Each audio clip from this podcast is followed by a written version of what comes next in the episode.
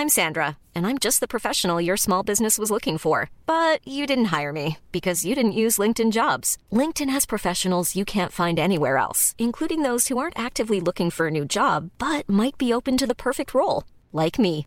In a given month, over 70% of LinkedIn users don't visit other leading job sites. So if you're not looking on LinkedIn, you'll miss out on great candidates like Sandra. Start hiring professionals like a professional. Post your free job on linkedin.com/people today.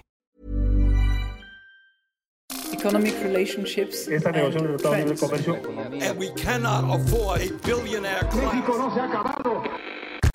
que, que siete países a los cuales decirles es que el país Me han está escuchado decirlo anteriormente. Decisiones con Susana Sáenz. Hola, yo soy Susana Sáenz y en este episodio de Decisiones platiqué con Ernesto González, director general de Macquarie Infrastructure, uno de los fondos de infraestructura más grandes e importantes del mundo, sobre el potencial que ven en México en energías renovables, por lo que tienen planes de inversión en el corto, mediano y largo plazo.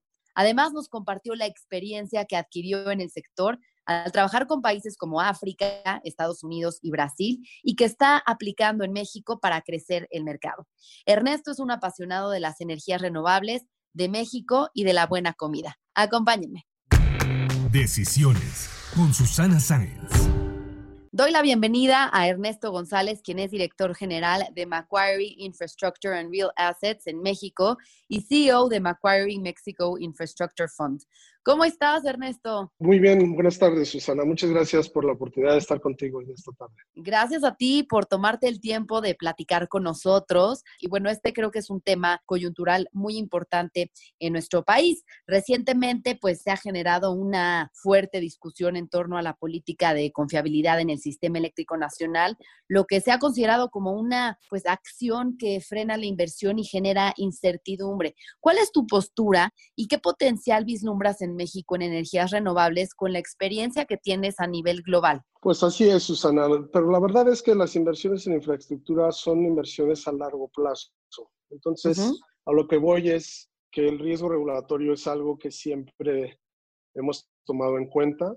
No pretendo menospreciar, obviamente, la seriedad de la situación actual en México, dadas esta, estos cambios que mencionas, pero también dada la perspectiva global que tenemos como inversionistas, sí vemos esto como ciclos solamente temporales. En México, a pesar de los cambios que estamos viendo, proyectamos que la oferta va a continuar excediendo a la demanda y eso va a llevar a requerir una mayor inversión a mediano y largo plazo. Y también vemos Ok. un valor intrínseco muy alto en las plantas de generación eléctrica, eléctrica que ya están operando. Y Ujú. pues por otro lado también está la tendencia de la descarbonización mundial que a nuestro criterio ya no tiene marcha atrás y que nadie ni nada la puede detener. Aunado a eso tenemos ciertos avances tecnológicos que permitirán que la electrificación del transporte sea inevitable. Y pues por último la digitalización que estamos observando en la economía hoy en día es algo que también va a incrementar la demanda eléctrica. Así que en una palabra soy optimista. Oye, ¿y ¿cuáles son estos avances que mencionas eh, con los que consideras que eh, pues el transporte se va a electrificar tarde o temprano? ¿Y en cuánto tiempo crees que, que se logre esto? Específicamente me refiero a las tecnologías de baterías para, para los autos y pues cada vez también vemos potencias más grandes que van a permitir que, que los transportes más grandes y en algunos escenarios hasta las navieras y los aviones también puedan eh, operar con, eh, de una manera bastante eficiente con esas baterías. Lo que estamos viendo son tecnologías nuevas con químicas nuevas eh, implementadas en, ahorita que hoy día están en, en etapa de experimentación, pero en las tecnologías que ya están comprobadas estamos viendo avances que, que, están llevando a un decremento muy rápido en el precio unitario de, de, esas tecnologías. Es algo muy similar a lo que observamos en las celdas solares, en el caso de la generación a, raíz de energía solar. Eh, todo lo que son los sistemas fotovoltaicos a través de los últimos años han, eh, básicamente se han beneficiado de un declive bastante considerable en el precio unitario. Esperaríamos ver algo muy parecido en lo que es la tecnología de baterías de almacenamiento de energía. Ok, bueno, digamos que esto estamos hablando de un panorama global, ¿no? ¿Cómo ves el potencial en México de esto? Sin duda sabemos que hacen falta pues muchos incentivos para las empresas y para los usuarios que adquieran este tipo de vehículos y que también el transporte público se convierta y, a utilizar este tipo de energías renovables, ¿no? ¿En cuánto tiempo crees que se logre eh, pues hacer esta transición en México? Sí, yo creo que eso es básicamente durante la próxima década van a llegar los precios a un nivel que va a ser simplemente más económico aceptar esta eh, transición tecnológica que continuar operando con automóviles de combustión interna. Ojalá. Precisamente sobre el potencial que existe en México en energías renovables, hace un par de semanas Cox Energy lanzó su oferta pública inicial en la Bolsa Institucional de Valores después de más de dos años sin IPOs en el mercado bursátil. Y bueno, sabemos que eres presidente del Consejo de la empresa de energías renovables Centauro Energía.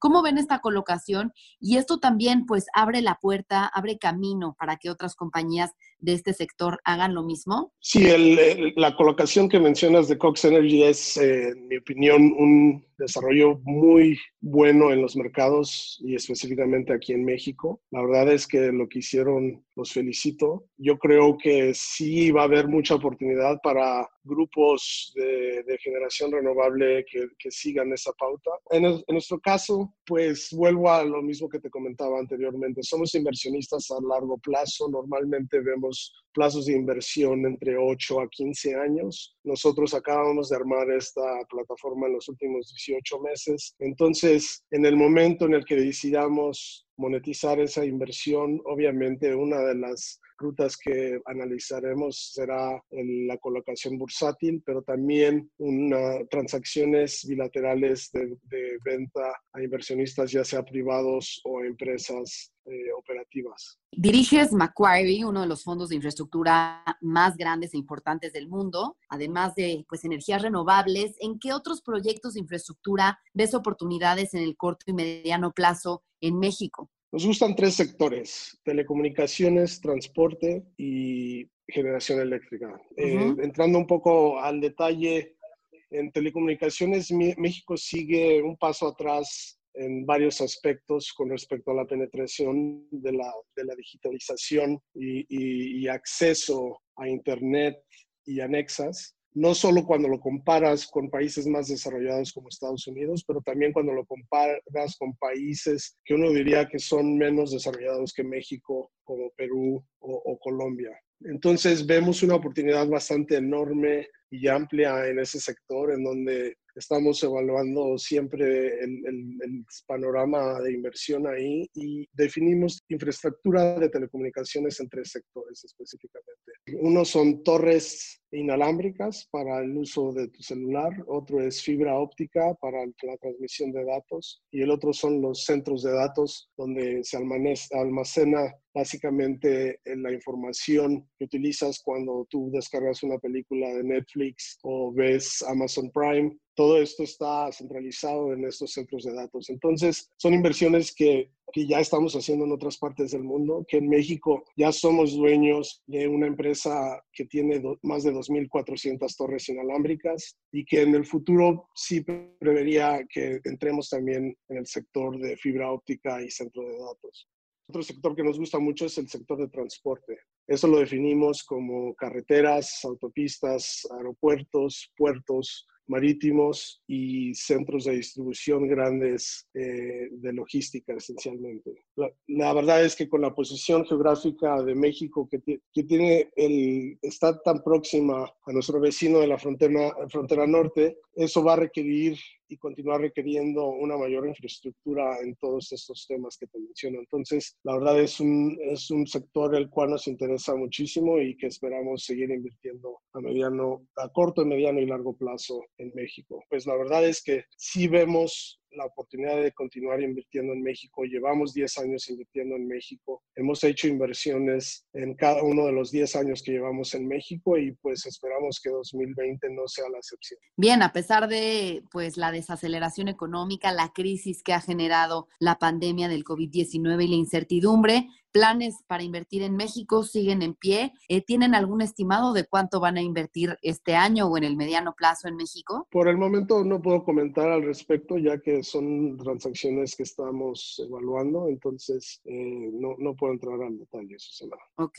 Y ustedes aseguran que el COVID-19 pues ha presentado una oportunidad única para acelerar la participación y las inversiones en la transición energética en el largo plazo. ¿Cómo es esto? Sí, esta te refieres a una tesis de inversión de uno de mis colegas eh, basado en Londres y, que está basada en la idea que dada la contingencia y la urgencia de la situación del, por la pandemia, esto ha conllevado a una actitud muy solidaria del sector privado con los gobiernos alrededor del mundo y a todos niveles, tanto local, estatal y a nivel país, a nivel nacional. Los distintos órganos, instituciones y demás han tenido que unirse para vencer las secuelas que nos ha traído esta pandemia. No nos queda de otra más que colaborar. Digamos que la unión hace la fuerza. Entonces, dada la, urgencia del cambio climático, creemos que este modelo de solidaridad y colaboración se debe replicar y, y probablemente se va a replicar para acelerar la implementación de programas que habiliten mayor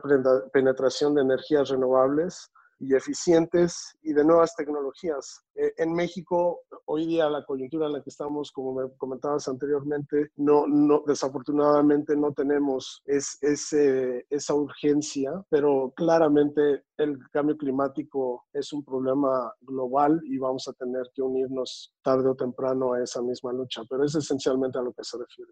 Bien, pues hablando de tu trayectoria, Ernesto, naciste en México, desde niño te fuiste a vivir a Texas, después de estudiar ahí la universidad te mudaste a Nueva York, luego a DC y cuando fundaste Control Global, empresa de energía, viajaste mucho por América Latina, Europa, África, también viviste en Brasil, en Milán. Cuéntanos un poco de ese ir y venir en tu vida, cómo te abrió el panorama sobre infraestructura, energía, vivir en tantas ciudades y conocer escenarios tan distintos en esos sectores. ¿Qué fue lo que te aportó? Pues así es, Susana. He tenido la fortuna de tener una experiencia bastante diferenciada e internacional. Eh, eh, yo te apuntaría hacia tres ejemplos en particular.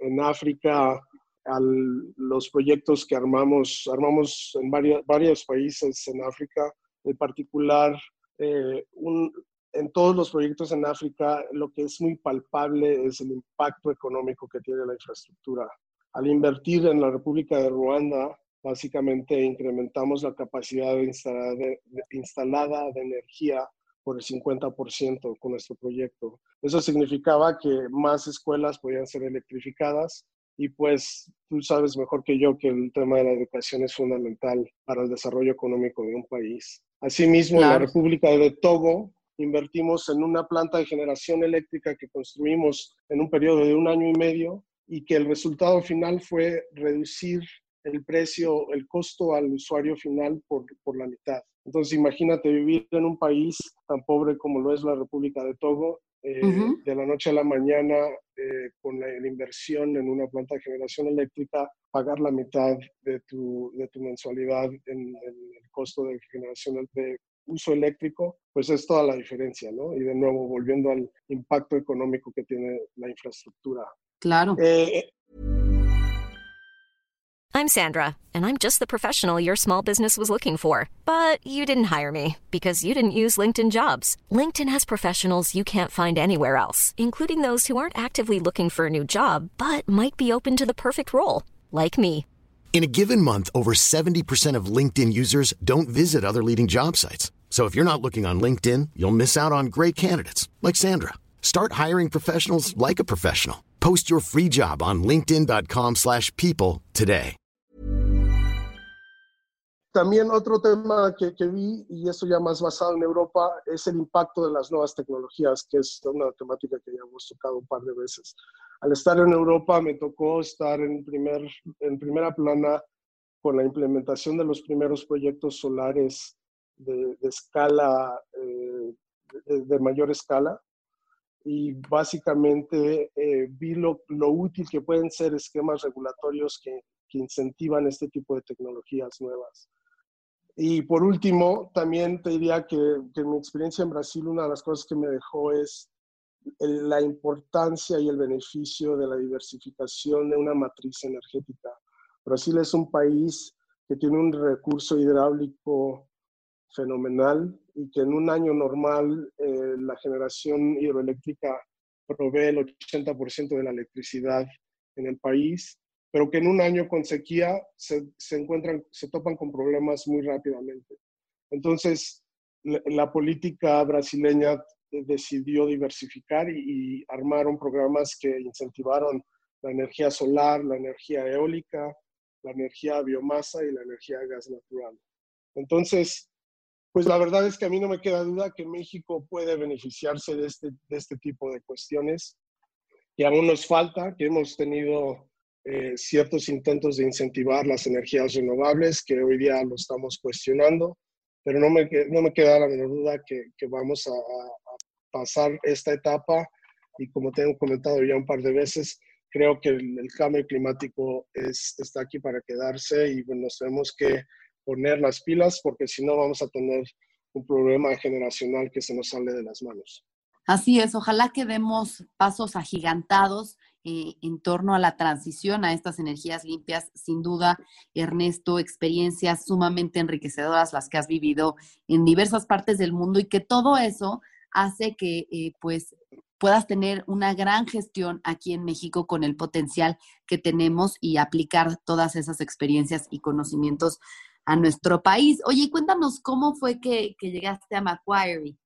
Pues eh, fue una decisión personal, la verdad. Eh, decidí que quería vivir en México, regresar a México, digámoslo, eh, por dos razones fundamentales. quiero crear a mis hijas aquí en México. y segundo, pues precisamente lo que comentabas justo hace un minuto. Quiero aprovechar mi conocimiento y poner mi granito de arena en ayudar a, a México en ese desarrollo y en realidad alcanzar, alcanzar el potencial económico que creo que podemos alcanzar con una, un mayor enfoque y mejor enfoque en la inversión en infraestructuras. En, el, en 2016, cuando, en 2015, cuando decidí regresar, me acerqué a tres grupos eh, que hacen este tipo de inversiones y la verdad es que hubo un encaje cultural muy bueno con Macquarie eh, y precisamente coincidió con el deseo de ellos de traer un equipo más local, tropicalizar a su equipo, digámoslo así, antes de, antes de mí habían tenido solamente a, a, en la dirección a personas australianas. Uh -huh. Y pues al ser el inversionista más grande de infraestructura en el mundo, la verdad la decisión de regresar a México y de tomar esta tarea me fue muy fácil. Pues qué orgullo, qué orgullo tener a un mexicano en ese puesto, Ernesto. Y bueno, también además del compromiso que tienes con México, ya hablábamos de la importancia de la educación para el desarrollo de los países y veo que también estás comprometido en ese sentido. Eres presidente de la Junta del Fideicomiso de la American School Foundation y miembro de la Junta Asesora de Antes de Partir, una ONG que ofrece pues, cuidados paliativos para niños con cáncer. ¿Cómo es que te involucras en esto y qué ha significado para ti? Parte de mi intención de regresar a México, como te comentaba, es contribuir con mi conocimiento. Y la verdad es que busqué órganos que sus misiones se alineen con mis intereses en este caso, desde que aterrizamos en México, busqué participar activamente en la educación de mis hijas y me di cuenta que el colegio era una muy buena oportunidad para hacerlo. Entonces levanté, levanté mi mano, me involucré en algunos de los comités operativos y eso llevó a pláticas de subir a, la Junta. Estuve dos años en la Junta antes de, tomar el, el, lugar que tengo hoy día como presidente de, de dicha Junta. Asimismo, y eso es un cuento para otro día, pero soy sobreviviente de cáncer. Tuve, tuve leucemia a los 22 años de edad y pues se me presentó la oportunidad de ayudar antes de partir y ayudarles a diseñar su estrategia de levantamiento de capital para un proyecto bastante interesante que es básicamente un hospital pequeño en el cual van a cuidar a ocho niños a la vez en fase terminal de cáncer y apoyar a sus familias. Los cuidados paliativos en general a veces tienen un estigma eh, cultural porque a, todo, a nadie le gusta hablar de la muerte, pero es una realidad y el cáncer también es una realidad y pues eh, se me acercó un amigo mío eh, si me interesaba y fue así que me, como me involucré con Antes de Partir. Ambas experiencias han sido muy gratas, con muchos retos, pero también con muchos aprendizajes. Me imagino. Y Ernesto, si, si te sientes eh, pues cómodo, me encantaría que nos contaras eh, pues cómo superaste este, este gran reto en tu vida a los 22 años. pues fíjate que llevaba eh, seis meses de trabajo en Credit Suisse, en Nueva York, recién egresado de, de, de la universidad, con toda la emoción del mundo, ir a trabajar en Nueva York, ir a vivir en Nueva York, eh, me empecé a sentir eh, mal en diciembre de, de, 2000 y para cuando vine a fiestas navideñas aquí en México ya estaba tan mal que, que me interné en el hospital español. Afortunadamente me tocó un oncólogo espectacular, el doctor eh, Eduardo Reynoso, que sigue, sigue, sigue aquí en el Hospital Español y que somos muy buenos amigos. Y pues eh, entramos en una serie de, tratamientos bastante agresivos. Eh, terminé mi tratamiento en MD Anderson en Houston. Ahí me tocó también otro médico mexicano egresado de la UNAM y toda una eminencia en el tema de leucemia. Y pues afortunadamente mi, mi, cuerpo reaccionó bien a sesiones agresivas de quimioterapia y pues aquí me tienes 20 años después. Ay, qué bien, muchas gracias por, por compartirlo con nosotros. Ernesto, sin duda, una experiencia más que suma a tu vida, a, a la persona que eres el día de hoy. Y como sabes, pues este podcast se llama Decisiones. Me gustaría que nos platicaras cuál ha sido la más importante que has tomado en tu vida. Esta es una pregunta muy intrigante, la verdad, y una que me trae muchos recuerdos. Enfocándome más en el ámbito profesional, te diría que no ha sido una sola decisión, sino una, sino una serie de decisiones que a través de mi vida profesional yo creo que tienen una temática consistente, que es el no tomar decisiones, o más bien tomar decisiones que pueden ser vistas como contrarias, contrarias a la mayoría de la opinión eh, de, de, amigos y, y, y, profesionales, ¿no? Por, te doy un ejemplo en particular. Empecé mi carrera en banca de inversión, como te comenté, después de, del año que estuve en convalescencia de mi, de mi leucemia. Regresé y trabajé otra vez dos años con ellos. La verdad me estaba yendo muy bien, eh, me gustaba mucho el trabajo, pude haber continuado dentro de Credit Suisse. También tenía eh, algunos mentores que me estaban empujando hacia hacer una maestría, el famoso MBA. Y la verdad, por mi perfil y por mi historia de vida en ese momento que tenía este, este episodio de leucemia, todo el mundo creía que era, iba a ser, un, era el siguiente paso muy natural. Pero da, se da la casualidad que me buscaron de una empresa americana que se llama AES Corporation. Uh -huh. Y es una empresa que está listada en la Bolsa de Nueva York eh, y, y, la cual en ese momento pasaba por una crisis de liquidez que casi la envía a la quiebra. Para darte una idea, la acción alcanzó una cotización de 80 dólares por, por acción y cayó hasta 80 centavos de dólares por acción en una cuestión de semanas. Eh, había un entorno ahí sectorial que, que lo llevó a esta crisis financiera y pues me invitaron a ser parte de un grupo que, que, se dedicó a reestructurar deuda y a vender activos, etcétera. Pero en ese entonces mis colegas, mis jefes en Credit Suisse y mis amigos me cuestionaban mucho la decisión de, de un futuro más o menos mapeado y planeado que hacía sentido versus ir a una empresa que era muy posible que en un año ya no existiera. Pero la decisión yo creo que fue muy, muy acertada Uh -huh. a, los 25, a los 25, 26 años ya me tocó presentarle a, a, una junta de una empresa que lleva 19 años como Fortune 500. También eso llevo, me llevó a mi segunda, a mi siguiente oportunidad. Básicamente me asocié con el ejecutivo que trabajaba en esta empresa y fundamos una, em, una compañía de energía eléctrica con capital privado y básicamente eh, como te comenté al principio, no es una sola decisión, sino fueron varias series de decisiones uh -huh. con esta temática consistente de, de no, no, no, seguir lo que espera la gente, ¿no? Un poco el riesgo, un riesgo calculado también, ¿no? Un riesgo sin, sin pensar. Eh, claro, pero muy joven.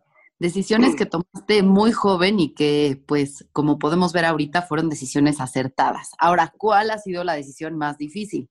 La, más difícil, esta, esta, esta, pregunta sí fue más fácil. Eh, la más difícil es, y en línea con esta temática de, tomar decisiones contrarias, fue decidir dejar Couture Global. Como te comenté, eh, fui cofundador de la empresa, empezamos desde cero en una oficinita en Nueva York, éramos tres personas.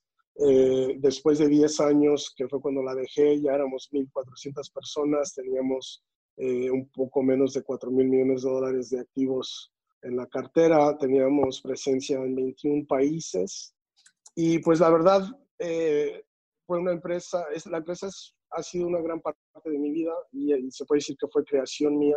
El, por ejemplo, el nombre y el logotipo lo creé yo, lo diseñé yo. Eh, mi puesto y mi posición era bastante cómoda y podría haber seguido en la empresa indefinidamente. Eh, lo había intentado salir porque me sentía bastante cómodo y como te comenté anteriormente, me gusta pues tomar riesgos calculados. Eh, me entró también el, el gusanito de, regresar a México y reconectar con mis raíces y pues después, y lo había intentado un par de veces anteriormente y no lo había logrado, pero después de 10 años finalmente se alinearon las estrellas y decidí regresar a, a Pues Ernesto, para finalizar te voy a hacer unas preguntas más personales de opción múltiple. ¿En qué prefieres invertir? ¿Renovables o en oil and gas? Renovables. ¿Gin and tonic o Negroni? Negroni. ¿Trabajar en Nueva York, Sao Paulo o México? México. ¿Deuda o capital? Capital. ¿Retiro en Italia, México o Estados Unidos? Italia. ¿Puyol o Quintonil? Puyol, qué difícil. ¿Vino francés, italiano o mexicano? Italiano. ¿Invertir en México en telecomunicaciones, energía o transporte? En las tres. pues muchas gracias, Ernesto, por compartir con nosotros tu vida, tu trayectoria, las grandes experiencias que has vivido a lo largo de estos años en diferentes partes del mundo y cómo puedes aportar a la economía mexicana. Muchas gracias. Muchas gracias a ti, Susana. Un gusto. Si te gustó este podcast, recuerda suscribirte en Spotify, Apple Podcast o en mi canal de YouTube. Califícalo y comparte. También me puedes mandar tus comentarios o propuestas de a quién te gustaría que entrevistara en mis redes sociales. En Instagram y en Twitter me encuentras como arroba suscience y en Facebook diagonal suscience3. Nos escuchamos el próximo miércoles.